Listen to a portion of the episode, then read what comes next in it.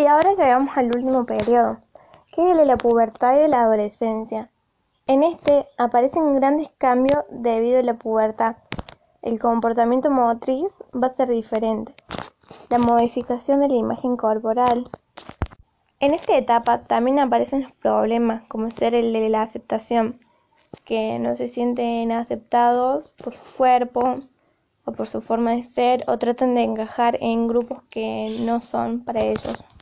También en la etapa de la adolescencia hay adolescentes que buscan la actividad física, la fianza con su cuerpo y otros prácticamente se especializan más por estudiar y no para hacer deportes. En la educación física escolar, las actividades continuas pueden llegar a durar entre 30 y 35 minutos, sin perder la característica del juego. Y por otro lado, las actividades fraccionadas aumentan su tiempo de trabajo hasta llegar a los 10 o 15 minutos, siempre permitiendo amplias recuperaciones, que deben ser activas. El entrenamiento rotativo y continuo seguirá siendo aplicado.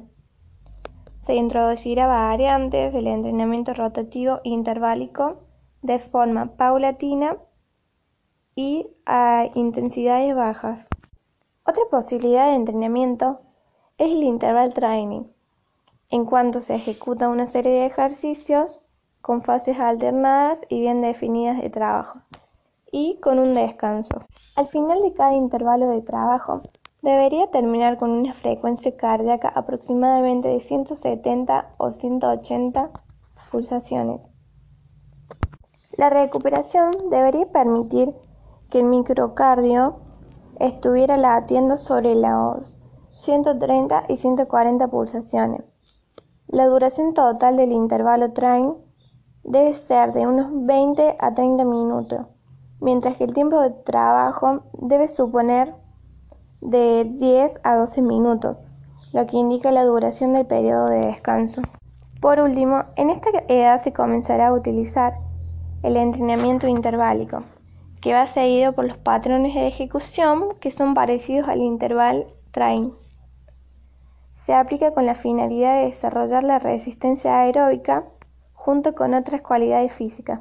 En este tipo de entrenamiento se aplica de intensidades entre 50% y 70%, realizando recuperaciones más cortas que las que se usaban anteriormente. Se establece como mínimo de 8 a 12 ejercicios con duración no superables a un minuto, que permiten ejecutar hasta 20 repeticiones de cada ejercicio.